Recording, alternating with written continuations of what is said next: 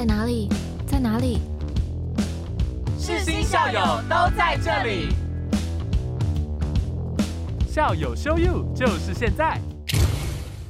您现在收听的是校友 show you，我是肥皂。今天呢，为大家邀请到的是我们法律系的校友陈瑞发 Riva 学姐，Riva 学姐跟听众朋友们打个招呼吧。Hello，大家好，我是 Riva 瑞发。其实最近是蛮常回世新的嘛，像是今年的下午茶音乐会的主持人，还有前年也有因为像我们今天的主题跨界发展，然后被学校请回来一起做分享，会不会觉得对这样的经验分享已经很稀松平常了？这还好啦，但每次回来就看到学校又在升级嘞。那今天呢，首先想请问学姐的就是，因为以前在世新读的是法律系嘛，但是之后呢，一直都在音乐产业发展。想请问学姐，这个跨界的契机是什么？那大概是什么时候确定下来自己想要往音乐产业发展的呢？其实呢，从国中的时候就很想进入音乐产业。我那时候也不知道到底要怎么才能进入音乐产业，就想说先从加入音乐性社团开始好了。可是我那时候只有国乐社，所以我就进去国乐社 弹琵琶。到了高中好不容易有热音社，就进去了。到大学加入吉他社办新鲜奖。中间也有想说可以尝试别的产业啊，所以也去过台北地院啊、司法院打工，但去过更确定我毕业后不想要做法律相关，所以我毕业后跟我妈讲的时候，我妈就很生气，气炸了。但她那时候就有说一句话，我觉得是蛮影响我的，她就说：“那你就要展现你对这一行的决心，不要想要跟家里拿钱。”所以我就觉得，嗯，我的内心在那时候才真的破釜沉舟要做这行，直到成功，不然会很丢脸。所以学姐一毕业之后，其实就自己独立出来接案工作嘛。我那时候是先去一个练习生的公司，叫做 TPI 当经纪，但那时候就是刚出社会偏白目，所以那时候也被主管电的蛮凶的。啊，后来就去一间音乐教室打工，可是那老板也超强，他就是每天就是一直喝红酒，然后再开课。后来去那个阿尔发唱片做了一个月，觉得嗯不行，这个老板太强，所以后来去接直播浪 life。后来真的进入这个音乐产业是应征了郝威龙工作室的工读生，才真的进入这个产业。哦，了解，学姐真的非常多才多艺耶。去了很多不一样的地方，做了很多性质不一样的工作。对，因为不知道路口在哪里，那就都试试看好了。哎、欸，真的要跟大家分享一下，就是学姐不只是在音乐产业上，连刚刚说到的企划、经济主持，其实都是一手包办下来的。那想请问您，在这些不同类型的工作中，是如何开始尝试跟转换的呢？其实一开始就是因为想要活下去，所以能做的都做，然后跟音乐相关的我都会去尝试。那最惨的时候呢，是有去台北世贸展览馆除地胶，除地胶，因为就真的没钱，然后想说啊怎么办呢？但也不能卖身，也不能卖肾啊，我还是要做正当的产业。那要让自己能屈能伸，那我就应征一个临时工，就是去除地胶。一开始除的时候觉得哇好疗愈哦，但到了下午就觉得非常的痛不欲生。但我也觉得这让我更能屈能伸了。那在这么多领域或者说性质比较不一样的工作里面，学姐又是怎么去调配自己的身份跟时间的呢？因为我自己是一个很喜欢工作的人，我很喜欢挑战，我很怕无聊，所以我可以一整天都在工作嗯，就是无时无刻。然后我出去 party 啊，去什么夜店看表演，我也一样觉得我在工作，因为我可能会遇到接下来可能会合作的对象，都觉得嗯，我就是在工作。哦，不管在做什么，其实心里都 还是想着工作就对了。对，因为前面的经验就会让你觉得有机会，你就要留意一下。反正人脉就是你未来的财库之类的。那 那么多的工作，会不会让学姐有一些印象比较深刻的工作？在这些过程当中，觉得印象比较深刻的就是之前做顽童演唱会的时候，他们直接在现场送电视，当成尾牙在做。那场学姐是当主持人吗？没有没有没有，我是做外场字幕兼那个音乐总监助理。音乐总监助理是在现场控台吗？我们是在练团的时候帮忙订练团室跟订便当，而且你要订好吃的便当跟好喝的饮料，不能怠慢到大家。要摸清每个人的口味之类的。对对对，其实就是助理的工作。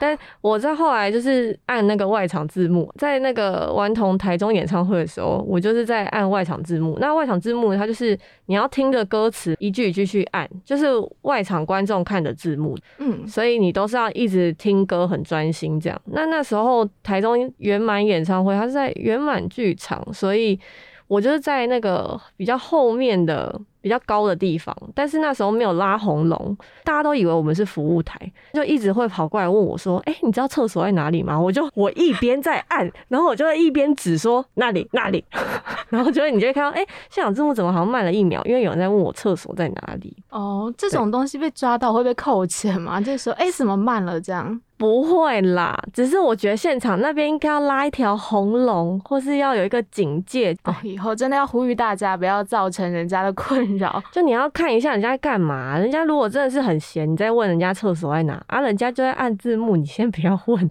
好，了解。以后真的大家都要，学姐可以自己带条红线去帮自己拉起来。那个红龙很重，超重的，我好像没有办法自己带，但我可能会带好，下次带红线自己围住。好。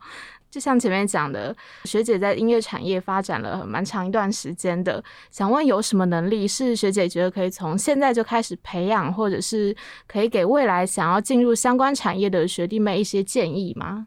我好像还没有很介绍一下我在业界后的经历，那我先跟大家介绍一下好了。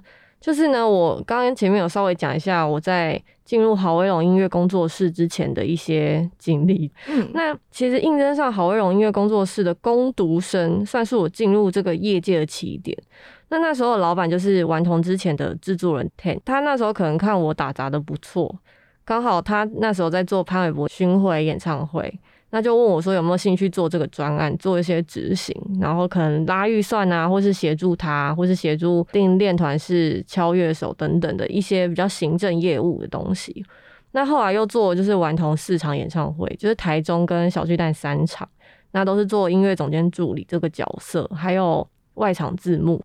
之后就兼着做了那个米其林的制作助理，就是新乐园现在的老板呐，还有新乐园的行政企划。那到后来就是自己出来接案。那在新乐园的时候，其实就是做经济以外所有行政，还有演唱会制作，制作统筹是我。后来自己出来接案的时候，有做古古旅思维的呃网络宣传的文案这些东西，还有张雨农的宣传企划。然后 H H C C 拉街头节目企划，还有写了蛮多补助案的，像新乐园制作人到你家 O Z 第二张专辑，还有金鱼脑的第一张专辑，还有有够难约第二季等等的补助案，就是我写的。那还有做血肉果汁集在台中演唱会的副导，对，就是副导，对，现场的副导演。依我这样子的 各个环节都有待过的经验，分享给学弟妹的话。我会觉得就是看你是要尝试在哪一个环节的工作。如果是音乐制作的话，你就好好的听音乐，多做作品。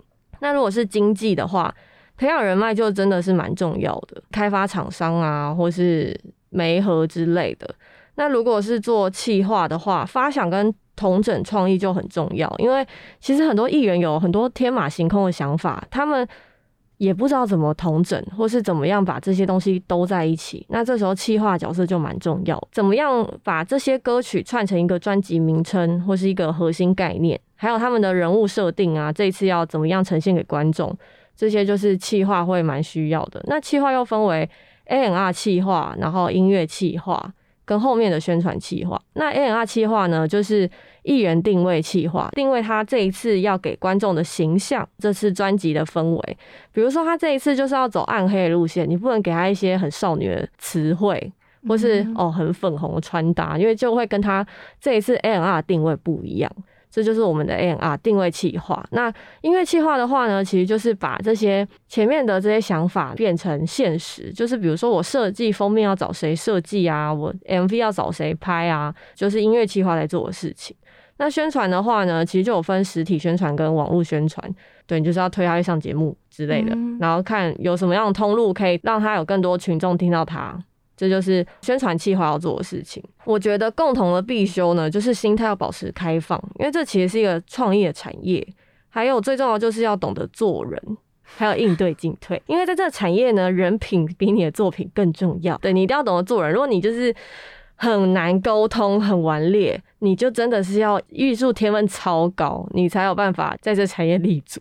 了解了解，所以其实在这行业呢，可能要更多的是去放宽自己的心态啦，比起完全的一直在磨练自己的作品这样子。嗯，刚刚听下来，大家应该有发现学姐其实一直都处在一个很忙碌的状态。那还是想要问一下学姐，最近有什么活动安排是可以跟大家分享的吗？最近的活动安排哦，其实就是又要来世新跟大家见面，就是世新的才艺大赏跟接下来的圣诞音乐会都会是主持的角色。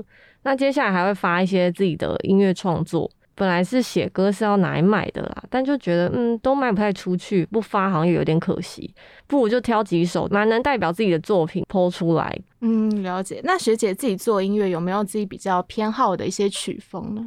我其实自己做音乐，我比较喜欢比较暗黑，然后迷幻一点的东西。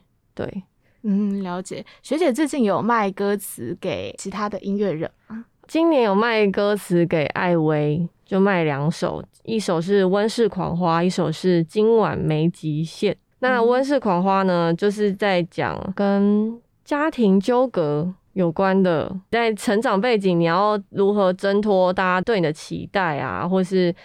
对你的保护，然后的一首歌，对，然后那个时候我就觉得艾薇是一个看起来很有自己想法，然后我也跟他聊过，就很狂野的人。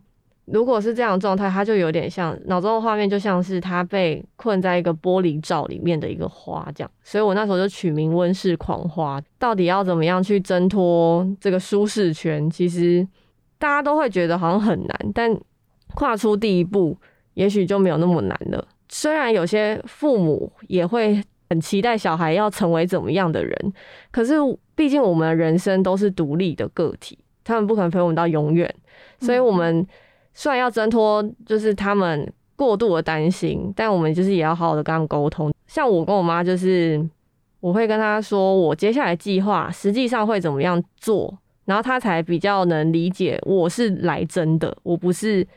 说说而已的半吊子，因为他们看新闻就会觉得说啊，那个做演艺圈的工作不好做啊，就是好像都很操劳。但我就会跟他说，就是我的计划是什么，然后我所拥有的技能这么多，我真的不会饿死，所以你不用担心。然后他们其实也能慢慢的理解，你是想要有自己的理想，在有自己的目标在迈进的这样。所以这首歌也有点像是挣脱。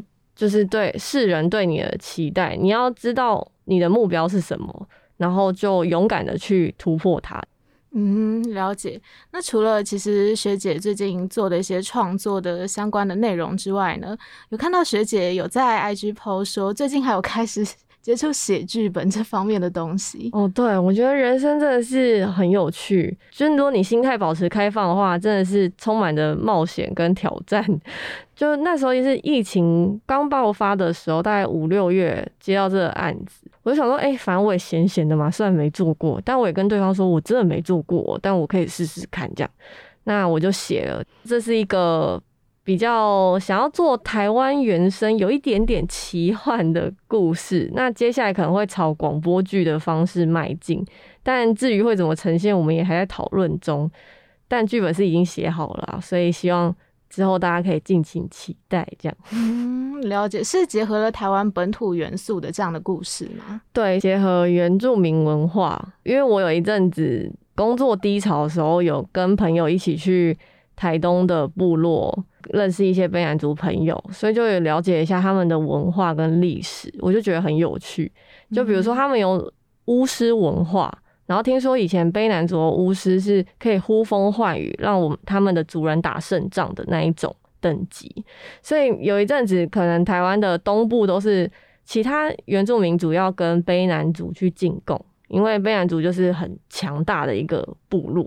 一个民族，然后我就觉得哇，这些文化好有趣哦。有时候都会想说，嗯，你好想要成为原住民，就觉得有一个特别的身份，觉得自己特别的不一样，嗯对吧？所以我就用这样题材，然后去写了这样的故事。蛮期待，就是这个剧本出来的时候，我那些非兰族朋友的一些想法。哦，之之后出来之后会给朋友先看过吗？我是还没有给他们看过，不过今天这样讲完，好像可以给他们看看，就是 有没有什么共鸣，或是有一些呃文化的东西可以再更精确之类的。嗯，了解。节目的最后呢，想要问瑞发学姐有没有什么想要送给大家的、想要点播的歌曲？